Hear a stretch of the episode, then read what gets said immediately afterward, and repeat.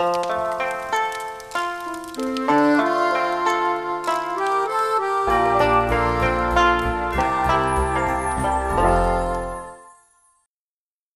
série écrite par Louis Courdan et Maxence Lécroire, racontée par Louis Courdan, avec les interprétations de Claudie, Ismaël Sassi, Valérie, Francis Cornard, Dorine Assana, Olivier Périllou, Lucie Capi, Maxence Lécroire et Théophile Jonglet. Avec la participation de Sophia Drissi, Armand Courdan, Wachou et Juliette Seyer. Chacun des trois hommes arrive devant sa porte de chambre, celle qui ne quitteront plus pendant les deux prochains mois. Jusque-là, l'hôtel paraît très luxueux. Escalier de marbre, réceptionniste charmante, bagages déjà dans la chambre, et même une petite carte du menu listant une appétissante sélection de douceurs dans une écriture minimaliste très élégante. Les candidats ne peuvent pas s'empêcher de redouter que tout cela est trop beau pour être vrai. Tous, sauf Patrick, complètement fasciné par la finition à la feuille d'or de ce nouvel Éden paradisiaque. Jamais il n'aurait cru pouvoir y vivre ne serait-ce qu'une seule heure dans sa vie. À part l'ascenseur en panne, tout semble irréprochable. Après avoir scrupuleusement respecté les indications du staff, chacun se retrouve seul, face à sa porte. Les candidats sont en place. Zachariane fixant son 23 en serrant la mâchoire. Hector souriant à la vue de son numéro 7. Patrick devant le 15. Un verrou automatique y a été installé pour l'occasion. Les chambres voisines n'en possèdent pas. Leurs prénoms et noms ont même été écrits juste en dessous du numéro, protégés derrière une plaque de plexiglas transparente. Seul celui de Zacharian est mal orthographié. Un Y à la place du I. En temps normal, ça l'agacerait, mais aujourd'hui, à cet instant précis, ça lui passe complètement au-dessus de la tête. Quand cette porte sera franchie, il ne sera plus possible de faire demi-tour. Et c'est la seule chose qui occupe ses pensées. Depuis qu'il a quitté Gina, ses sourcils sont bloqués sur le mode froncé. Il s'était juré de la rassurer, pourtant, c'est elle qui a dû s'en charger pour deux. Quel con. Maintenant il s'en rend compte. Dans tout ça, il a même oublié de lui rappeler qu'il l'aimait. Zacharian ferme les yeux, secoue négativement la tête, puis tourne la poignée avant d'entrer. Hector craque son cou et s'étire un bon coup. Je t'aime. Voilà les trois derniers mots qu'Hector laisse sur le palier avant de refermer sa porte derrière lui. Patrick n'a même pas pris le temps de lire son prénom, tant la curiosité de découvrir sa chambre est grande. Il entre sans attendre. Waouh L'endroit est superbe. Il pense immédiatement que la décoratrice a voulu représenter la cabine d'un amiral. Des nœuds marins sont bien mis en évidence à l'intérieur de cadres.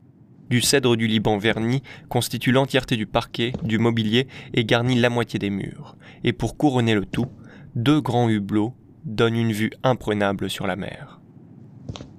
Il se sent comme un vieux boucanier à la retraite qui a jeté l'encre à jamais, mais qui ne peut pas s'empêcher de garder un œil sur sa mère bien-aimée. Le regard de Patrick s'arrête sur le très grand lit. Oh là là là là là là Il ôte ses chaussures comme un enfant pressé d'en profiter, trottine jusqu'à lui et s'échoue sur l'énorme matelas.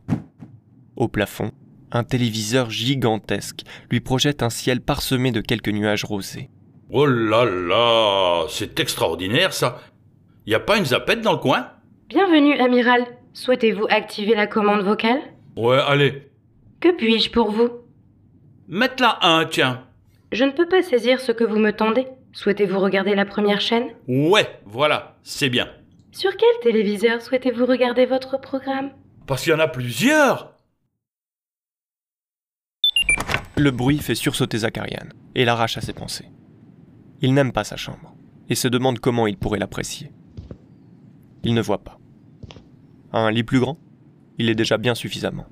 De quoi s'occuper? Lecteur VHS et platine vinyle siègent dans le salon. Un écran plat. Ah bah, il y en a un aussi, juste derrière la première grosse télé vintage. Même la déco est irréprochable.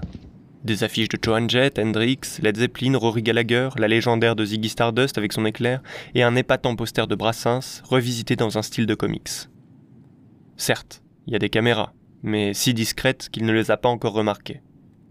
La salle de bain et les toilettes n'en contiennent pas. Une délicate attention de la part de la production. son attention se porte plutôt sur l'immense armoire qui recouvre l'entièreté du mur, lui-même intégralement recouvert de pochettes de vinyle et de cartes à collectionner. Il l'ouvre. Impensable. Une collection de VHS cinq fois plus grande que celle qui s'est efforcé de rassembler durant toute sa vie. Des classiques, dont l'entièreté des Aliens, des Seigneurs des Anneaux et des Highlanders. Des incontournables, avec les filmographies complètes de Clint Eastwood, Takashi Kitano, De Funès, Belmondo ou Lynch. Des introuvables, comme le syndrome d'Edgar Poe, l'épisode spécial Noël de Star Wars et même la version originale de Deep Throat. Et des impensables. Parmi eux, un préquel de Jurassic Park et un crossover de Small Soldiers Mad Max dédicacé à l'intention de John Carpenter. Mais rien à faire. Il n'est pas aux anges. Gina n'est pas là. Et elle aurait adoré le balcon avec une vue sur la forêt. Ouvrez la porte. Ouvrez la porte Je suis désolé, Zach. J'ai peur de ne pas pouvoir faire cela. Hector range ses affaires dans les tiroirs et cherche le téléphone pour prévenir sa mère qu'il est bien arrivé. Ah bah oui, quel con. Il vient de se rappeler qu'on leur a retiré tout moyen de communication avec le monde extérieur. Et tout stylo aussi, on dirait. Sa mallette n'en contient plus aucun. Heureusement, son ordinateur est toujours là. L'autre point positif, c'est que sa chambre est impeccable, nettoyée dans le moindre recoin. Elle possède un bureau dans un espace à part et un lit dans une pièce séparée du salon. La vue donne sur la montagne, sublime et imposante. Parfait. Il regarde le menu avec appétit et se décide à commander des gambas grillées auprès de son assistance vocale. Que puis-je pour vous, monsieur le directeur? Les téléviseurs s'allument simultanément dans toutes les chambres, dérangeant Hector dans sa sieste, Zacharian dans son Tarantino et Patrick dans son coupage d'ongles de pied. C'est Pierrot. Chemise violette décontractée et bouton de manchette modelé en forme d'euro. Il est trop propre sur lui, trop souriant. On a la sensation que la production est responsable du moindre de ses sillements. Messieurs, bonjour. Je vois que vous êtes confortablement installés. J'ai entendu dire que ce n'était pas la même ambiance du côté des filles. Ne perdons pas une minute de plus. Écoutez bien. Actuellement, votre cagnotte couple s'élève à 100 000 euros. Mais que diriez-vous de l'augmenter? Pour cela, c'est très simple. Vous allez prendre une décision sans consulter votre conjointe. La décision à prendre est la suivante. Choisissez un nombre de dents que l'on va arracher à votre bien-aimé et recevez en échange 40 000 euros par dent arrachée. Prenez la bonne décision. J'attends votre réponse avant 17h. Machinalement, les trois hommes passent leur langue sur leur dentition. Pierrot disparaît aussi sec qu'il n'est apparu. L'écran affiche désormais la consigne comme un gros titre de jeu télé. Normal, c'est un jeu télé. Zacharian secoue frénétiquement la tête. Mais ils sont complètement malades. Il jette son regard à travers la fenêtre sans regarder le paysage qu'elle laisse apparaître. C'était peut-être des malades en effet. Mais il ne pouvait pas s'empêcher d'y penser. 40 000 euros tout de même. Elle lui en voudrait Patrick reste sans voix. Il relit la consigne pour la quatrième fois. Ah ouais Il ne pensait pas que ce serait genre d'épreuve. Je pensais pas que ce serait genre d'épreuve. Il cligne des yeux plusieurs fois, puis frotte son menton. Christine, ils ne valent pas un clou, ces chicots. C'est plutôt une belle opportunité. Comment ça marche ce bazar? Il presse un chiffre sur l'écran tactile avant de valider par entrée. Mais, qui va dire oui? C'est la question qui persiste dans la tête d'Hector. L'épreuve semble grotesque. Si les suivantes sont construites sur le même modèle, son aventure risque d'être véritablement ennuyeuse. 40 000 euros, c'est ce que lui rapporte son business en deux mois. Tiens, d'ailleurs c'est normalement ce qu'il touchera en sortant d'ici, en plus de la cagnotte. Jamais il ne pourrait faire de mal à Tasmine, et encore moins pour de l'argent. Deux minutes à peine après être sorti du coltard, Hector appuie sur le zéro comme une évidence. Merde. Il clique si vite, sans réfléchir, si bien qu'il presse non au moment où l'écran lui demande s'il est sûr de sa décision. Il rappuie sur zéro, puis sur oui. Les candidates ont été accompagnées jusqu'à un hôtel très luxueux, prenant des escaliers de marbre, descendant vers ce qui paraissait être la cave, et c'est là qu'elles ont trouvé leur chambre. Un membre du staff qui les avait accompagnées leur a désigné une porte, remontant à l'étage juste après. Un gars pas très loquace, coincé dans un costume qui ne lui allait pas bien. Vêtu de noir jusqu'au col, à l'exception de gants blancs, d'une cravate violette et de deux boutons de manchette argentés représentant une sorte de W barré de deux traits. Il aurait pu avoir un certain charisme si la production avait ajouté une cagoule à son accoutrement. Elle aurait dissimulé sa vieille tronche de poire molle mi-pelée. Ces dames sont maintenant seules, dans un couloir ressemblant à n'importe quel autre. L'hôtel luxueux semble bien loin. Les trois femmes se regardent. Elles sont devant ce qu'on leur a indiqué être la porte de leur future chambre. Elles ne se connaissent pas, elles ne se sont quasiment pas parlé depuis le début de l'aventure. Mais ici, à cet instant, toutes se soutiennent du regard. Elles le ressentent. Ça vient de commencer. Taste détourne les yeux de ses consoeurs, mais elle sourit toujours. Christine imite Taste, mais sans sourire. Elle pose un regard rapide sur le sol. Oh, quelle femme La joie d'être sa voisine de couloir l'emplit de courage. Elle décide de relever fièrement la tête. Gina, elle, fixe maintenant sa porte. Elle est en métal. Elle n'est pas très inquiète, elle n'aime pas forcément le luxe. C'est juste étonnant. L'émission a pourtant beaucoup de moyens. Il n'y a que ces trois portes dans cette cave. Elle possède tout un verrou, un énorme verrou. Personne n'ose encore les ouvrir. Toutes sont pour l'instant bloquées devant elle, figées à la façon de trois sculptures de Rodin. Une minute d'hésitation avant les deux mois de prison. Christine souffle. Le courage laisse rapidement place à la déception. Ouais. Ce n'est pas tant le temps passé loin de Patrick qui la dérange, elle a l'habitude, c'est surtout le manque de richesse apparente qui l'embête. Elle ne voit que ça, que cette porte, simple, noire. Elle n'est pas ornée d'or comme elle a longtemps pu l'espérer. J'espère que je vais pouvoir me reposer ici. Hein. Pff, mes jambes, euh, fou. Le staff l'a fait marcher pendant presque deux kilomètres. Une jeune soixantenaire comme elle, ses jambes commencent déjà à la faire souffrir. Elle pousse la porte. Gina est soucieuse, quelque chose la dérange. Durant le trajet l'emmenant à cette chambre, elle a repensé aux quelques mots du présentateur. Elle hésite. Il est peut-être encore temps de refuser cette émission. Mais et Zakarian Elle ne peut pas l'oublier, à vrai dire, elle ne pense qu'à lui. Il a besoin de cet argent, sa fierté déjà pas bien haute en prendrait un coup s'il ne l'a pas. Elle pousse la porte, elle aussi. Un deuxième battant se claque, Tasmine est seule dans ce couloir. Il n'est presque pas éclairé. Elle cherche son téléphone histoire de laisser un dernier message à ses abonnés. La prod le lui a pris avant de la conduire ici. Elle a oublié. Quelle plaie Elle range ses affaires, arborant son beau sourire, et entre. Elle ne distingue presque rien. La pièce est plongée dans l'obscurité. Qu'est-ce que. Où est la lumière? Elle fouille à tâtons. C'est encore la journée, la pièce n'a aucune fenêtre. Elle s'en rend compte lorsqu'enfin, au même moment, elle trouve l'interrupteur qui illumine sa nouvelle maison. Oh, oh là là là là. Christine fait la moue. Elle ne semble vraiment pas satisfaite. Sa chambre n'est pas bien différente de l'endroit où elle vit. Il y a même beaucoup moins de choses. Beaucoup, beaucoup moins de choses. Un simple matelas est posé sur le sol. Elle n'a même pas à tourner la tête pour apercevoir les toilettes. Ils ne sont qu'à quelques centimètres du matelas. Elle le déplacerait bien ailleurs, mais la douche qui constitue presque le reste de la chambre l'en empêche. Elle s'assoit. Elle espère que Patrick n'a pas la même chambre. Ça ne serait pas bon pour son mal de dos. Taste doit être entrée. Elle n'aimerait pas sa chambre. Du moins, c'est ce que Gina suppose. Elle pense à Zakarian. Est-il dans les mêmes conditions qu'elle? Elle arrive assez facilement à ignorer les énormes caméras fixées sur le plafond. À vrai dire, elle s'en fiche. Sa chambre est vide, ou presque. Seul un stylo et un cahier sont posés sur sa nouvelle paillasse. Elle pourra au moins s'occuper. Elle a vite fait de découvrir sa nouvelle chambre, ainsi que les odeurs qui l'accompagnent. Les toilettes collées au lit promettent des séances olfactives inoubliables. La grille d'aération jaunie par le temps, elle, est comme recouverte de suie. Même la douche est dans un piteux état. Le calcaire tapisse les vitres si bien qu'il offre une opacité naturelle. Les murs faits de briques d'argile et de ciment bas de gamme, eux, manquent de graffiti. Ils auraient donné un côté humain presque appréciable dans ces conditions. Mais non, rien. Les murs sont noirs. Gina pense que ce n'est pas leur couleur d'origine.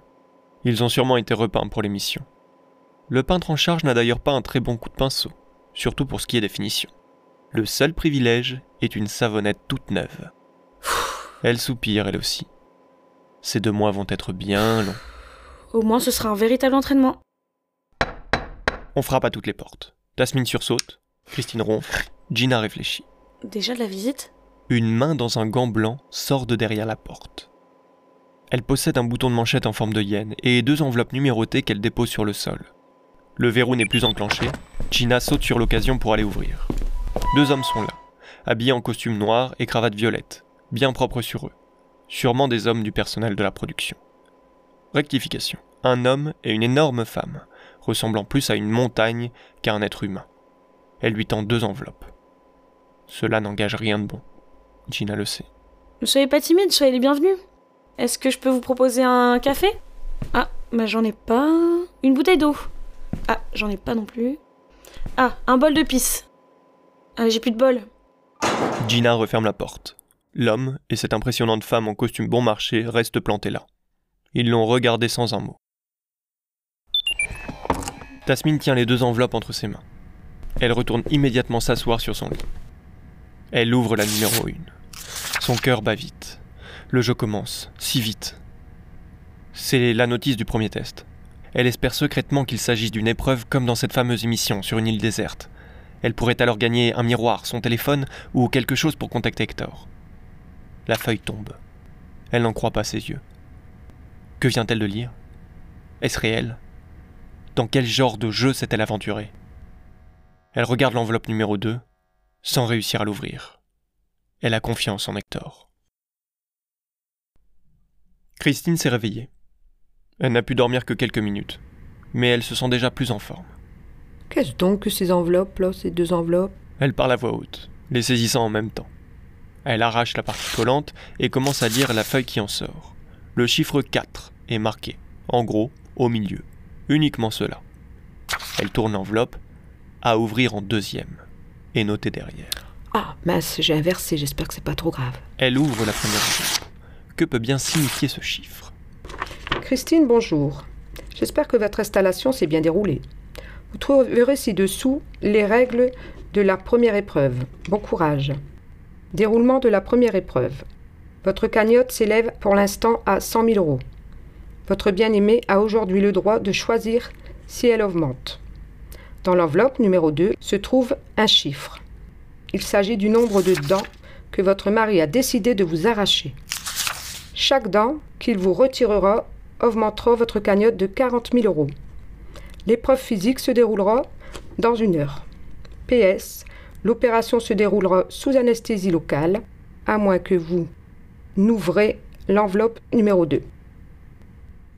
Gina aussi est bouleversée. Elle savait avant de venir que ce jeu risquait d'être surprenant, mais de là à infliger de la torture physique et psychologique dès la première épreuve. Quel merdier. Elle ne sait pas quelle décision va prendre Zakarian. 40 000 euros, ce n'est pas rien. Il pourrait se laisser tenter. Quel foutu merdier. Elle n'ouvre pas l'enveloppe numéro 2. Quel intérêt Une heure, ça passe vite. Ce n'est pas dur d'attendre le verdict. Elles n'ont aucun moyen d'être informées du temps qui passe. C'est seulement lorsque deux hommes en noir aux souliers violets pénètrent dans sa chambre que Christine comprend que l'heure s'est écoulée. Chacun, une arme à feu à la ceinture. Un autre homme les accompagne. Il a une blouse blanche ainsi qu'une petite sacoche de médecin. Sans doute le bourreau. Les trois individus s'installent. Ils placent un siège avec des lanières au centre de sa cellule. L'homme à la blouse ouvre sa mallette. Ils n'ont toujours pas dit un mot.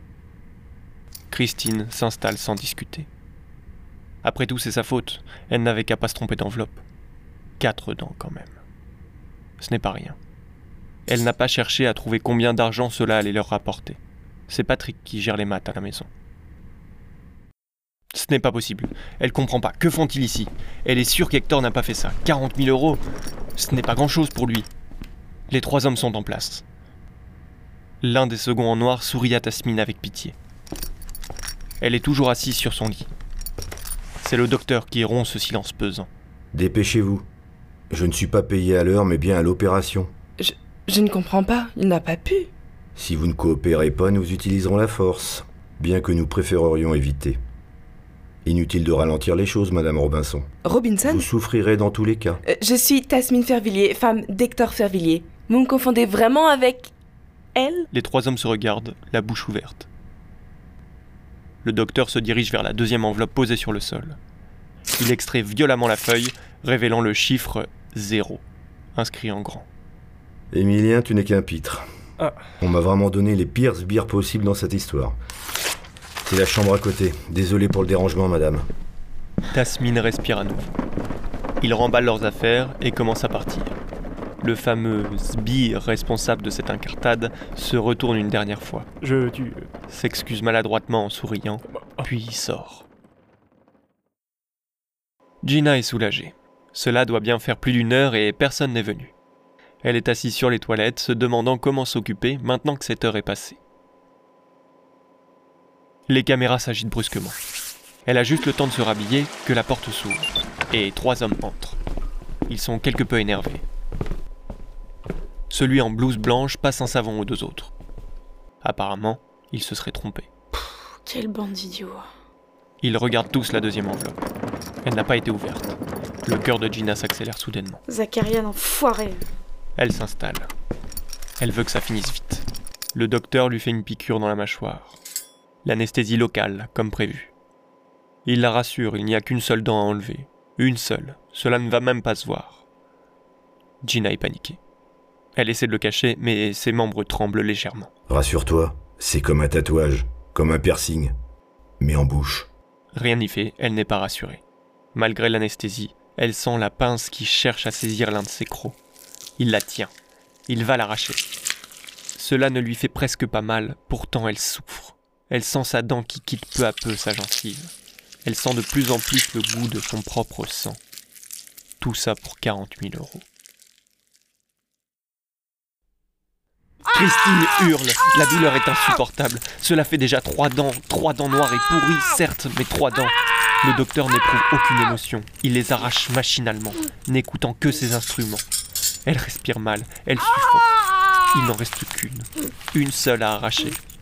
Pourquoi s'est-elle trompée d'enveloppe? Grâce à Patrick, elle gagnait un rendez-vous gratuit chez le dentiste ainsi que beaucoup d'argent. Mais à cause de son erreur, ce rendez-vous s'est transformé en torture. Les lanières la retiennent. Elle n'en peut plus, elle ne peut pas bouger. Pourtant, elle n'a plus qu'à subir cela encore un peu, encore une fois. Il s'avance à nouveau vers elle, pince en main. Le sang qui s'écoule dans sa bouche l'empêche de le supplier d'arrêter. Elle ferme les yeux, hurlant, hurlant jusqu'à s'en casser les cordes vocales.